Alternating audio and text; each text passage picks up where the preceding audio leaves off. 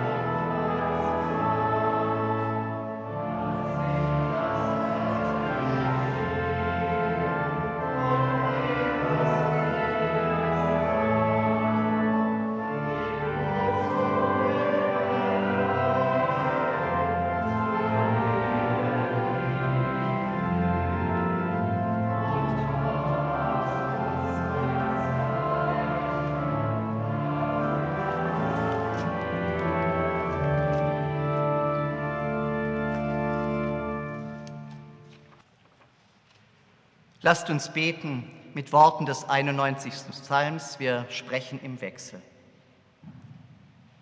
Wer unter dem Schirm des Höchsten sitzt und unter dem Schatten des Allmächtigen bleibt,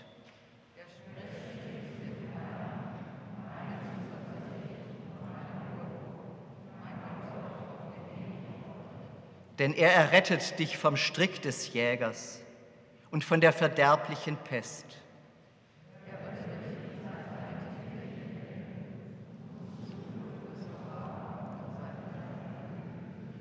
Seine Wahrheit ist Schirm und Schild, dass du nicht erschrecken musst vor dem Grauen der Nacht.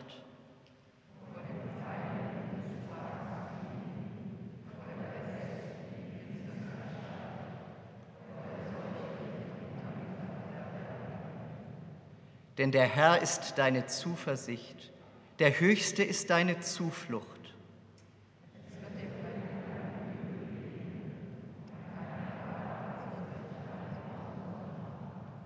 Denn er hat seinen Engeln befohlen, dass sie dich behüten auf allen deinen Wegen.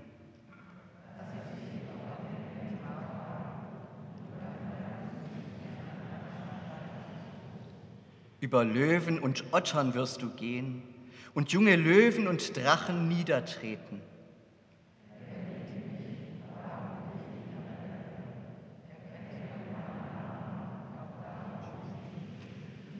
Er ruft mich an, darum will ich ihn erhören. Ich bin bei ihm in der Not. Ich will ihn herausreißen und zu Ehren bringen.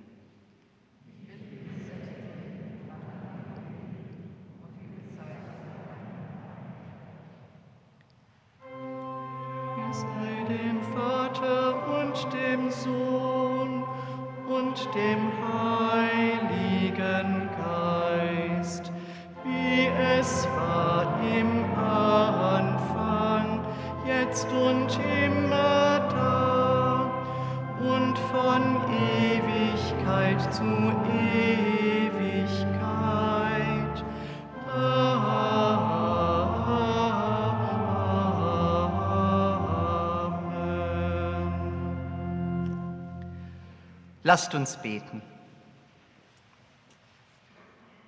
Gerechter Gott, rette unsere Welt aus Krieg und Hass. Wir bekennen dir unsere Angst, das Grauen der Nacht, die Chaosmächte, die unsere Tage verdunkeln. Wende uns zu einem tieferen Vertrauen in dich, zu einem festeren Glauben an die Kraft der Liebe.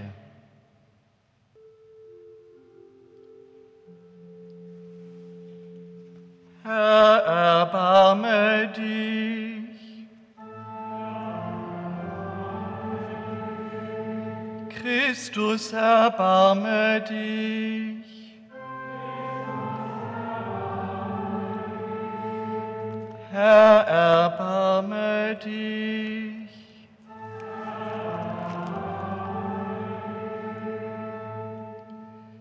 Barmherziger Gott, gib uns deinen Frieden wir bekennen dir unsere Angst, die Pest, die uns weiter verfolgt, Gewalt, die unsere Gedanken beherrscht.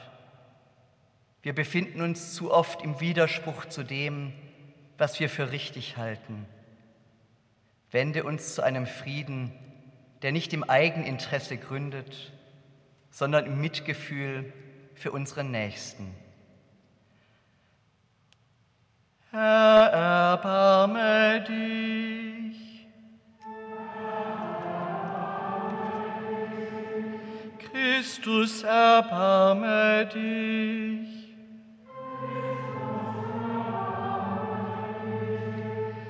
Herr, erbarme dich.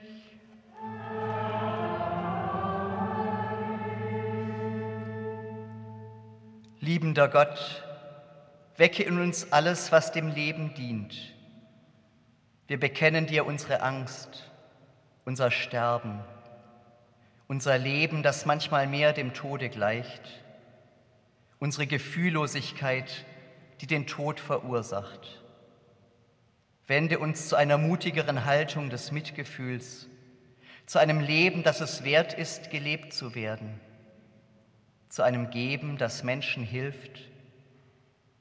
Befiehl deinen Engeln, dass sie uns behüten und uns halten in den Armen Jesu, deines geliebten Sohnes. Herr, erbarme dich. Christus, erbarme dich.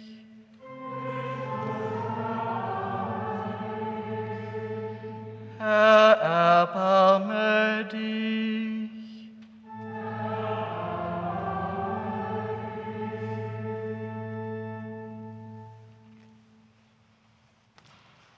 Das Evangelium für den heutigen Sonntag in Vokavit steht bei Matthäus im vierten Kapitel.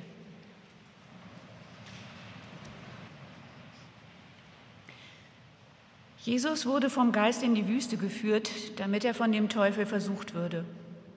Und da er 40 Tage und 40 Nächte gefastet hatte, hungerte ihn. Und der Versucher trat herzu und sprach zu ihm, Bist du Gottes Sohn, so sprich, dass diese Steine Brot werden. Er aber antwortete und sprach, Es steht geschrieben, der Mensch lebt nicht vom Brot allein, sondern von einem jeden Wort, das aus dem Mund Gottes geht. Da führte ihn der Teufel mit sich in die heilige Stadt und stellte ihn auf die Zinne des Tempels und sprach zu ihm, Bist du Gottes Sohn, so wirf dich hinab, denn es steht geschrieben, er wird seinen Engeln für dich Befehl geben und sie werden dich auf den Händen tragen, damit du deinen Fuß nicht an einen Stein stößest. Da sprach Jesus zu ihm, Wiederum steht auch geschrieben, du sollst den Herrn, deinen Gott, nicht versuchen. Wiederum führte ihn der Teufel mit sich auf einen sehr hohen Berg und zeigte ihm alle Reiche der Welt und ihre Herrlichkeit und sprach zu ihm, das will ich dir geben, wenn du niederfällst und mich anbetest. Da sprach Jesus zu ihm, Weg mit dir, Satan, denn es steht geschrieben, du sollst anbeten den Herrn, deinen Gott, und ihm allein dienen. Da verließ ihn der Teufel, und siehe da, es traten Engel herzu und dienten ihm.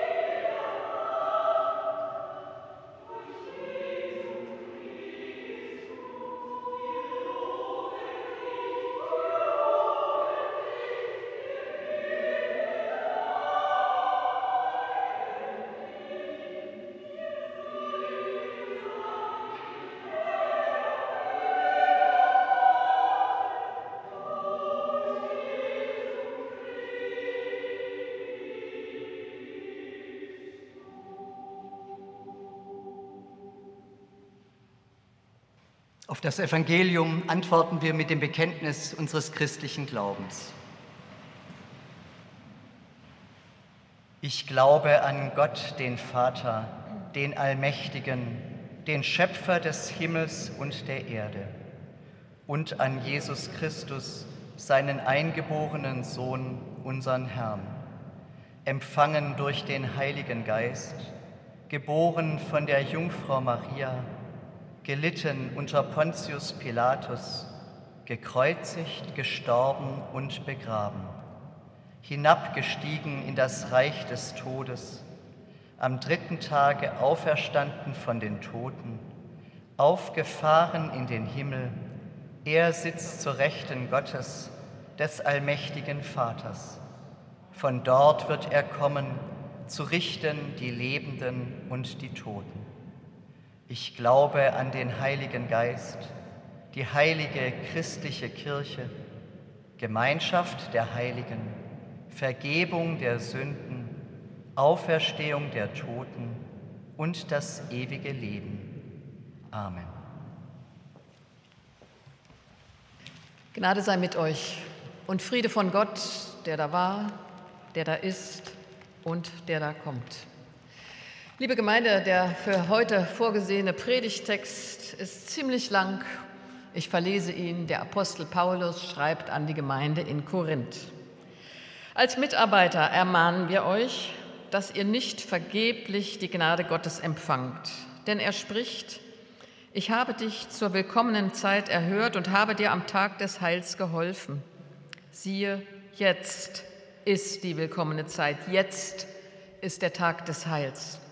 Und wir geben in nichts irgendeinen Anstoß, damit dieser Dienst nicht verlästert werde, sondern erweisen uns als Diener Gottes in großer Geduld, in Bedrängnissen, in Nöten, in Ängsten, in Schlägen, in Gefängnissen, in Aufruhr, in Mühen, im Wachen, im Fasten, in Lauterkeit, in Erkenntnis, in Langmut, in Freundlichkeit, im Heiligen Geist, in ungefärbter Liebe, in dem Wort der Wahrheit, in der Kraft Gottes, mit den Waffen der Gerechtigkeit zur Rechten und zur Linken, in Ehre und Schande, in bösen Gerüchten und guten Gerüchten, als Verführer und doch wahrhaftig, als die Unbekannten und doch bekannt, als die Sterbenden und siehe, wir leben, als die Gezüchtigten und doch nicht getötet, als die Traurigen, aber allezeit fröhlich, als die Armen, aber die doch viele reich machen, als die nichts haben und doch alles haben.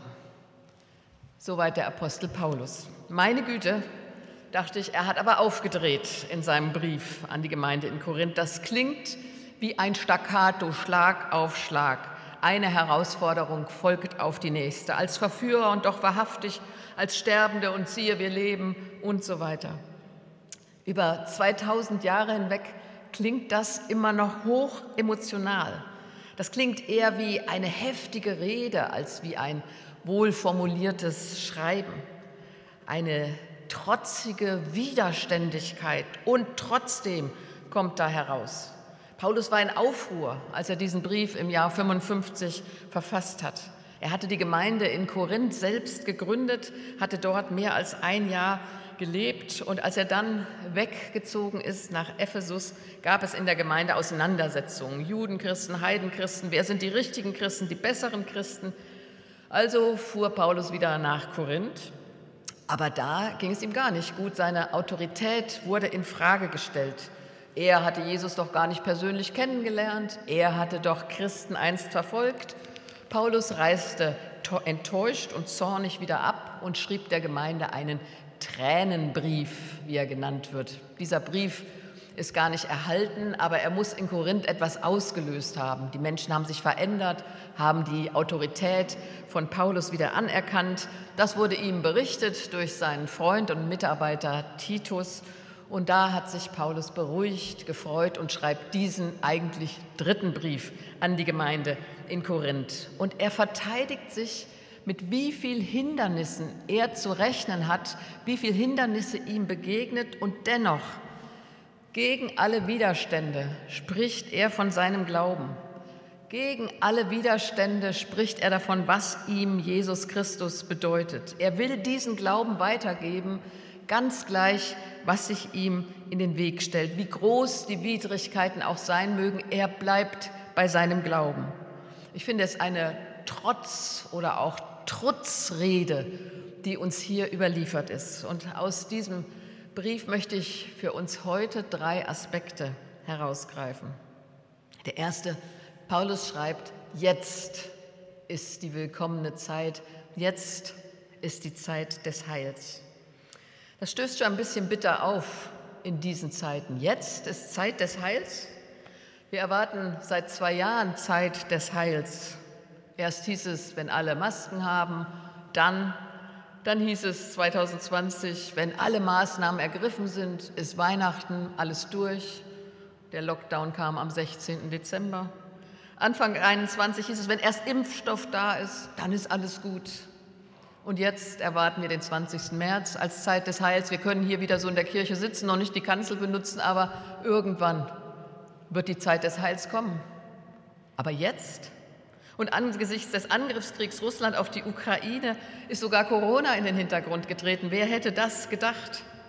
Die Vorfreude auf den Frühling und das Ende der Corona-Maßnahmen ist erstickt, wenn wir täglich erschüttert die Bilder eines Landes sehen, das vor den Augen aller Welt gezielt zerstört wird, nicht weit weg von uns. Wir machen uns Gedanken, das könnte uns treffen. Sachen packen, aufbrechen, weggehen, fliehen, wohin? Tag des Heils, willkommene Zeit, das klingt zynisch. Aber Paulus bezieht seine Aussage auf die Heilszusage Gottes. Ganz gleich, wie die Welt sich bewegt, euer Leben ist heil, wenn ihr festhaltet am Glauben an Gott. Ihr müsst nicht warten auf einen Messias, der kommt und euch rettet. Nein, Gott ist längst da. Auch wenn ihr manchmal das Gefühl habt, ihr seid Gott verlassen, Gott ist da mitten unter euch und Gott will Heil für seine Menschen und die Welt. Wir müssen nicht im Wartezustand verharren in unserem Leben und unserem Glauben. Gott ist nicht fern. So schwer das auch zu begreifen ist in den Ängsten und Nöten dieser Tage, das Wort Gottes ist lebendig. Wann immer Menschen davon sprechen, dass Frieden werden kann. Wir können nachempfinden, wovon Paulus spricht. Wir bleiben in Langmut, in Erkenntnis, in Freundlichkeit, im Wort der Wahrheit, in der Liebe, in der Kraft Gottes gegen allen Augenschein, gegen alle Angst.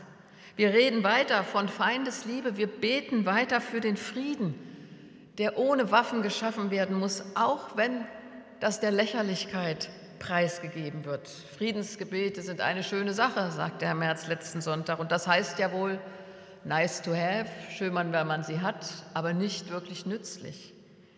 Dagegen beten wir an. Ja, der Mensch lebt nicht vom Brot allein, er lebt auch vom Brot. Das wissen die Hungernden in Afghanistan, im Jemen oder auch die Menschen in den eingeschlossenen Städten in der Ukraine, denen die Lebensmittel ausgehen. Der Mensch braucht Brot, aber der Mensch braucht auch Hoffnung. Der Mensch braucht Zuversicht, dass die Welt eine andere werden kann. Ohne Hoffnung kann man nicht leben. Der zweite Aspekt in allem erweisen wir uns als Diener Gottes, in großer Geduld, in Bedrängnissen, in Nöten, in Ängsten. Ja, wir bewähren unseren Glauben in schwieriger Zeit. In Schönwetterzeiten ist es ja auch leicht zu glauben. So leicht, dass manche denken, da brauchst du gar keinen Glauben mehr. Aber in Zeiten von Bedrängnis, von Leid ist Glauben schwer, weil wir immer wieder fragen, wie kann Gott das zulassen? Es ist die Kraft Gottes, sagt Paulus, die uns ermöglicht, trotzdem Gottvertrauen zu behalten, trotzdem am Glauben festzuhalten, trotzdem von diesem Glauben an Jesus Christus zu sprechen. Und liebe Gemeinde, die Krise, das wissen wir alle, ist nicht nur Corona, dieser entsetzliche Krieg gegen die Ukraine, sondern eine Krise, eine Glaubenskrise, eine Kirchenkrise, in unserem ganzen Land. Noch 1960 gehörten 94 Prozent der Westdeutschen einer Kirche an. Heute sind es 54 Prozent. Und die Zahlen des, der Austritte bleiben extrem hoch.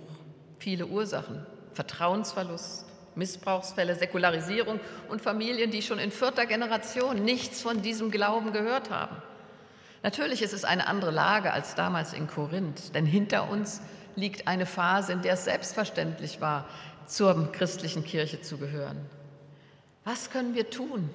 Wie können wir so energisch wie Paulus der Situation zum Trotz unseren Glauben verkünden in diesem Land?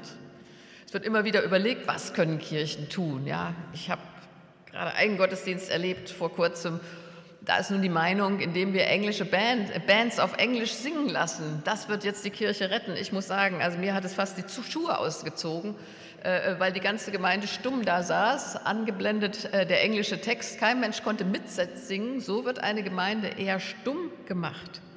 Wir brauchen lebendige Gemeinden, die von ihrem Glauben reden. Kirche, wie wird sie sein?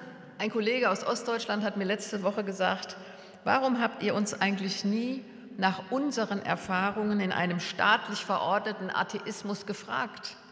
Wir könnten lernen von den Erfahrungen der Kirche in der DDR. Sie war in die Minderheit gezwungen, gedrängt. Aber in den Bedrängnissen, in Nöten, in Ängsten, in Schlägen, in Aufruhr, in Mühen, hatte sie enorme Überzeugungskraft für viele Menschen. Ja, Kirche wird kleiner werden, auch in Westdeutschland, aber sie wird wirksam sein. Und dazu brauchen wir nicht irgendwelche merkwürdigen Initiativen, ich werde nie vergessen, 2006 wurde die neue IKEA-Filiale hier in Hannover eröffnet, an einem Sonntag wohlgemerkt. Und dann wurde so ein bisschen zynisch gesagt, da war der Parkplatz voll, da gab es Hotdogs umsonst. Aber unsere Kirche wird nicht gerettet, indem wir anfangen, am Sonntag Hotdogs zu verteilen. Nein, in unserer Überzeugungskraft von unserem Glauben zu sprechen, in Ängsten, in Nöten, in Bedrängnissen am Glauben festzuhalten und zu sagen, da ist die Kraft meines Lebens. Das wird Menschen überzeugen weil immer wir bei ihnen sind, in den schönen Zeiten von Taufe und Trauung und Fest, aber gerade auch in den schweren Zeiten von Angst, von Leid und Sterben, in Friedensgebeten wie in diesen Tagen, im Krankenhaus, am Sterbebett. Da sprechen wir vom Glauben an Gott, der mitten unter uns ist, jetzt schon. Da können wir dann auch das Vertrauen lernen, dass Kirche existieren wird. Das wusste schon Martin Luther. Wir sind es nicht, die die Kirche erhalten könnten. Unsere Vorfahren sind es auch nicht gewesen, unsere Nachkommen werden es auch nicht sein, sondern der ist es gewesen, ist es noch und wird sein, der da sagt, ich bin bei euch alle Tage bis an der Weltende. Das ist tröstlich. In Ängsten und Nöten und Bedrängnissen ist Gott bei uns. Das können wir spüren. Daraus können wir Kraft schöpfen und davon können wir auch sprechen, wo uns Menschen begegnen mit ihrer Angst in diesen Tagen. Und der dritte Halbsatz von Paulus, als die Traurigen, aber allezeit fröhlich. Was für ein Widerspruch. Mir sagt dieser Halbsatz besonders zu. Heute ist der erste Sonntag der Passionszeit. Wir bedenken in diesen Wochen auf Ostern hin das Leiden Jesu, die Menschen, die ihn begleitet haben in seiner Passion. Viele beteiligen sich an der Fastenaktion Sieben Wochen ohne, werden auf etwas verzichten, um sich bewusst zu machen, was alles nicht selbstverständlich ist in unserem Leben. Wir lehnen uns dabei an an die 40 Tage, die Jesus gefastet hat in der Wüste. Wir haben in der Lesung davon gehört. Er brauchte Abstand, um für sich zu klären, welchen Weg er gehen will. Martin Luther hat das Fasten kritisiert, wenn es zur Leistungsübung wird. Ich habe dies und das gefastet und damit einen Bonus bei Gott verdient. Nein, es ist die Lebenszusage Gottes, die uns trägt, auch in der Passionszeit. Die Passion Jesu ist wichtig für unseren Glauben. Für Luther war der Karfreitag ganz zentral. Guten Freitag hat er ihn genannt. Good Friday, die englische Übersetzung, kommt daher. Und so wurde in den protestantischen Gebieten der Karfreitag zum Feiertag, in den katholischen Gebieten nicht. Dadurch entstand die Sage, der Karfreitag sei der höchste Feiertag der Evangelischen. Das stimmt nicht. Wir kennen Passion und Passionszeit in unserem Leben, in unserer Liturgie, in unserem Kirchenjahr. Aber das höchste Fest der Christen bleibt Ostern. Mit der Auferstehung wird deutlich, dass die Kraft Gottes nicht nur größer ist als all unsere Bedrängnisse und Ängste, sie ist auch größer als der Tod. Auch in der Passionszeit dürfen wir deshalb fröhlich sein, weil wir gehen auf den Tag zu, an dem auch hier in der Kirche der Gottesdienst beginnt mit dem Ruf, der Herr ist auferstanden, er ist wahrhaftig auferstanden, Halleluja. Und deshalb habe ich mich gefreut, dass in dem Material zur Fastenaktion, das sind immer Wochen ausgeschrieben mit Themen, eine ganze Woche der Passionszeit unter dem Motto Freuen steht. Freuen in der Passionszeit, als die Traurigen, aber alle Zeit fröhlich. Eine Kollegin hat erzählt, dass ihre Mutter ein Leben lang versucht hätte, etwas zu lernen. Sie durfte nur acht Jahre zur Schule gehen und deshalb hat sie später versucht, so viel wie möglich aufzuholen, irgendetwas zu lernen. Als sie schon sehr alt und schwer krank war, erklärte sie, jetzt habe sie sich noch ein neues Ziel gesetzt. Trotz allem wolle sie sich jeden Tag 15 Minuten freuen. 15 Minuten gegen alle Bedrängnisse, Ängste und Notnöte freuen. Ich denke, vielleicht müssen wir diese Übung mitnehmen, so schwer es uns in diesen Tagen fällt. Ein Mensch, der sich 15 Minuten am Tag freut, strahlt etwas anderes aus, selbst unter der Maske. Davon bin ich überzeugt.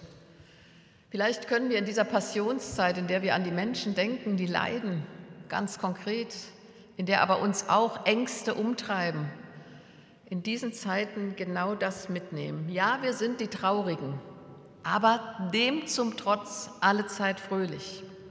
Ja, der Krieg belastet uns und trotzdem beten wir für den Frieden.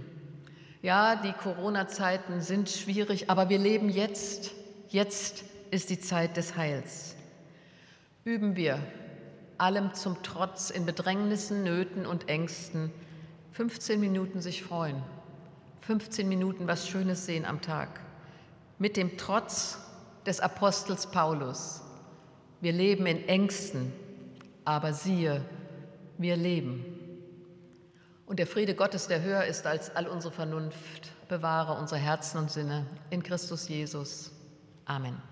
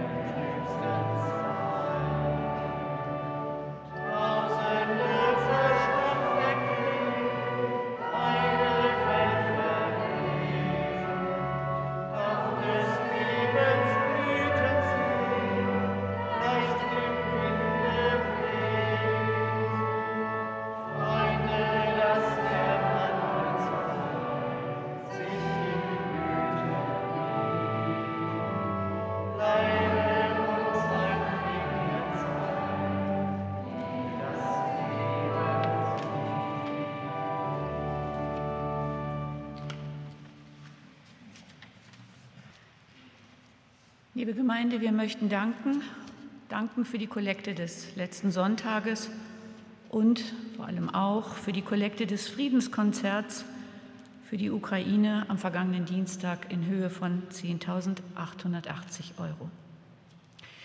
Die heutige Kollekte bitten wir, erbitten wir für den Evangelischen Bund, den Martin-Luther-Bund sowie für das Gustav-Adolf-Werk.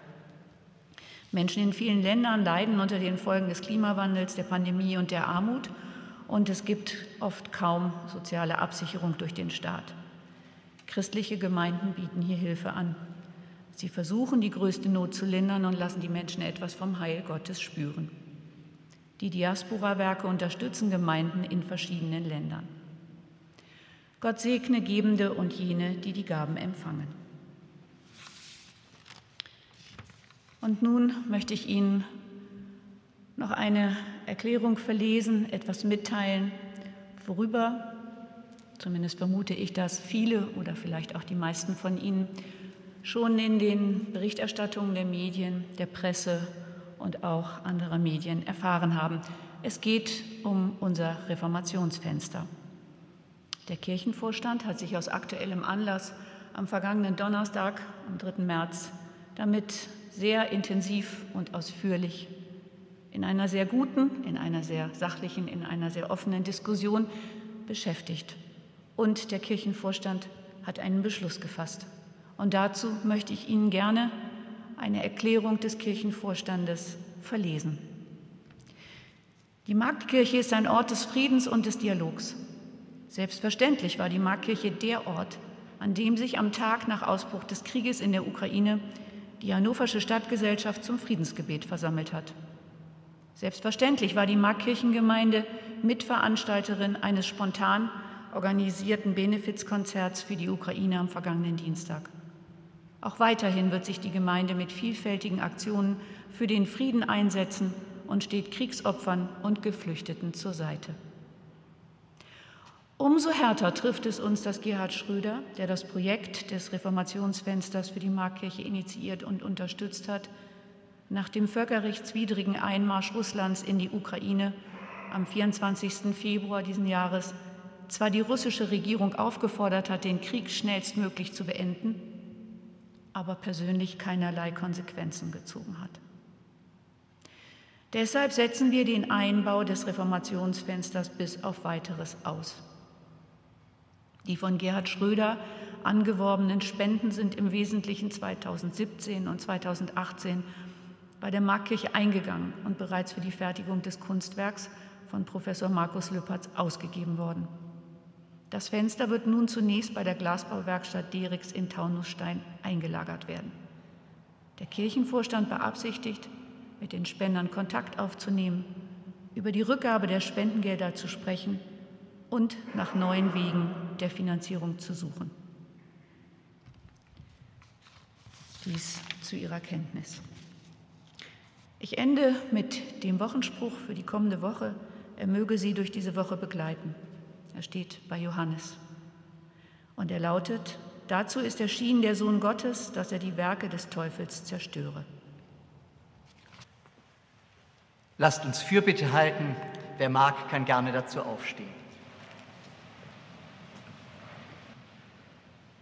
Gott des Lebens, du Zuflucht der Bedrängten, unsere Burg und unser Fels, auf den wir trauen.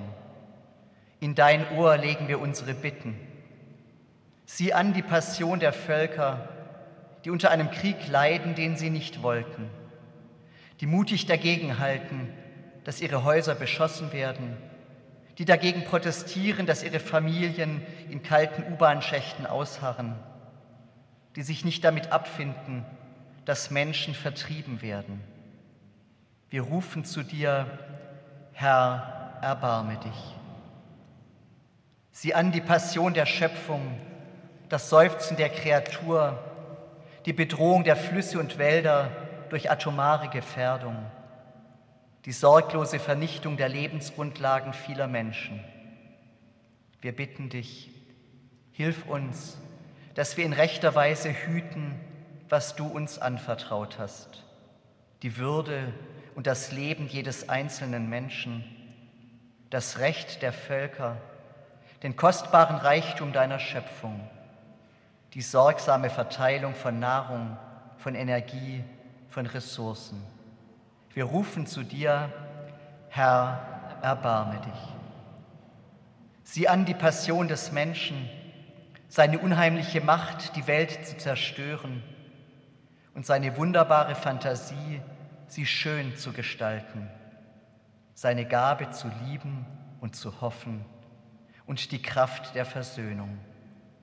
Wir bitten dich, stärke jeden Versuch, den Krieg zu beenden und Frieden zu schließen. Widerstehe der Versuchung, einander zu beherrschen, einander weh zu tun und hilf uns, trotz schweren Leides einander zu vergeben. Wir rufen zu dir, Herr, erbarme dich. Denn ich weiß wohl, was für Gedanken ich über euch habe, spricht der Herr, Gedanken des Friedens und nicht des Leidens, dass ich euch gebe das Ende, auf das ihr wartet. Amen.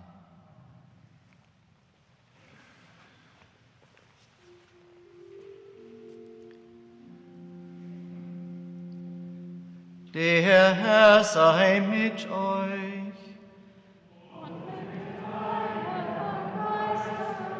Die Herzen in die Höhe.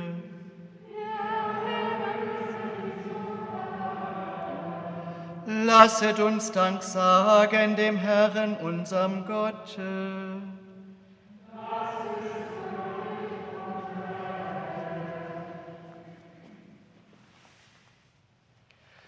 Wahrhaft und würdig und recht billig und heilsam ist's, dass wir, der heilige Herr, allmächtiger Vater, ewiger Gott, alle Zeit und allenthalben Dank sagen durch Christum unseren Herrn, den du der Welt zum Heile gesandt hast, auf dass wir durch seinen Tod Vergebung der Sünde und durch sein Auferstehen das Leben haben, durch welchen deine Majestät loben die Engel, anbieten die Herrschaften, fürchten die Mächte, die Himmel und aller Himmelkräfte samt den seligen Seraphim mit einhelligem Jubel dich preisen. Mit ihnen lass auch unsere Stimmen uns vereinen und anbietend ohne Ende Lob singen.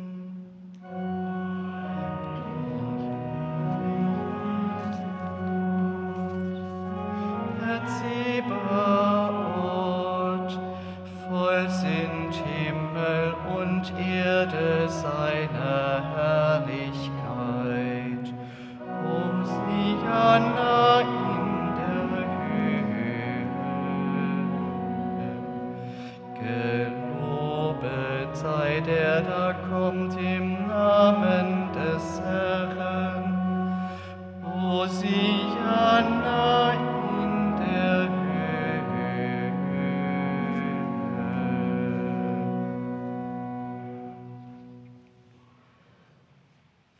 Vater unser im Himmel, geheiligt werde dein Name, dein Reich komme, dein Wille geschehe wie im Himmel so auf Erden.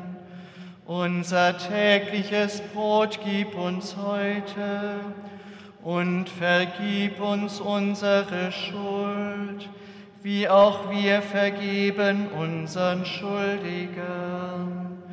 Und führe uns nicht in Versuchung, sondern erlöse uns von dem Bösen. Denn dein ist das Reich und die Kraft und die Herrlichkeit in Ewigkeit. Amen.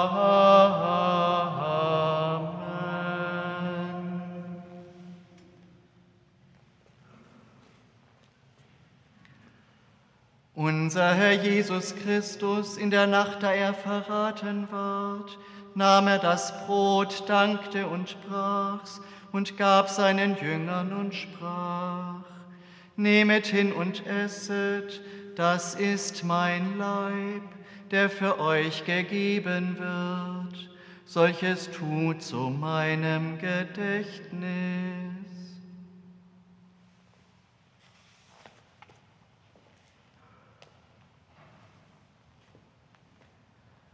Desgleichen nahm er auch den Kelch nach dem Abendmahl, dankte und gab ihnen den und sprach, Nehmet hin und trinket alle daraus.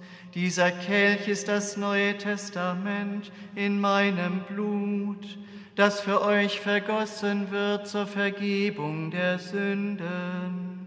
Solches tut, so oft ihr es trinket, zu meinem Gedächtnis.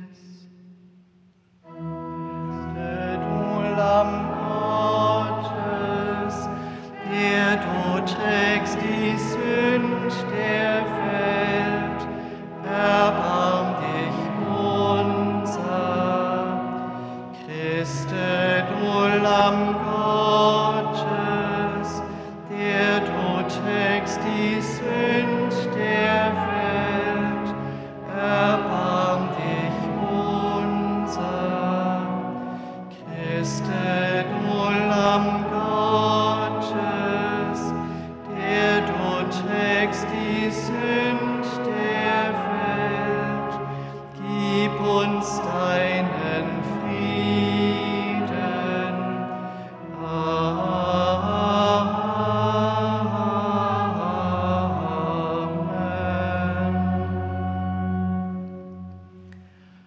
kommt, denn es ist alles bereit. Schmeckt und seht, wie freundlich unser Gott ist. Wir laden Sie ein, hier nach vorne zu kommen in einem Wandelabendmahl, rechts und links Brot zu empfangen und dann den Wein zu nehmen und dann wieder auf Ihre Plätze zurückzugehen.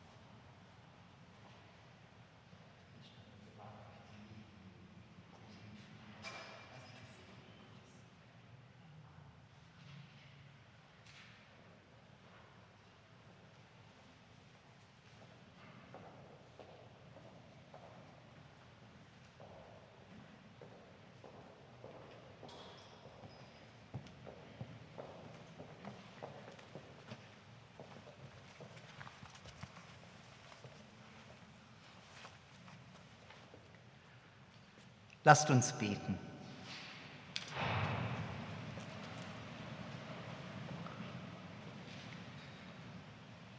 Herr Jesus Christus, wir danken dir, dass du uns gestärkt hast durch Brot und Wein. Wir haben deine Liebe erfahren. Wir bitten dich, hilf uns, dass wir weitergeben, was wir von dir empfangen haben, damit wahr wird, was du uns verheißen hat, hast, ein neuer Himmel, eine neue Erde im Angesicht deines geliebten Sohnes Jesus Christus. Amen. Geht hin im Frieden des Herrn. Gott sei ewiglich da. Gott segne dich und behüte dich. Gott lasse das Angesicht leuchten über dir und sei dir gnädig. Gott erhebe das Angesicht auf dich und schenke dir Frieden. Amen. Lassen Sie uns stehen bleiben und singen, verleih uns Frieden gnädiglich.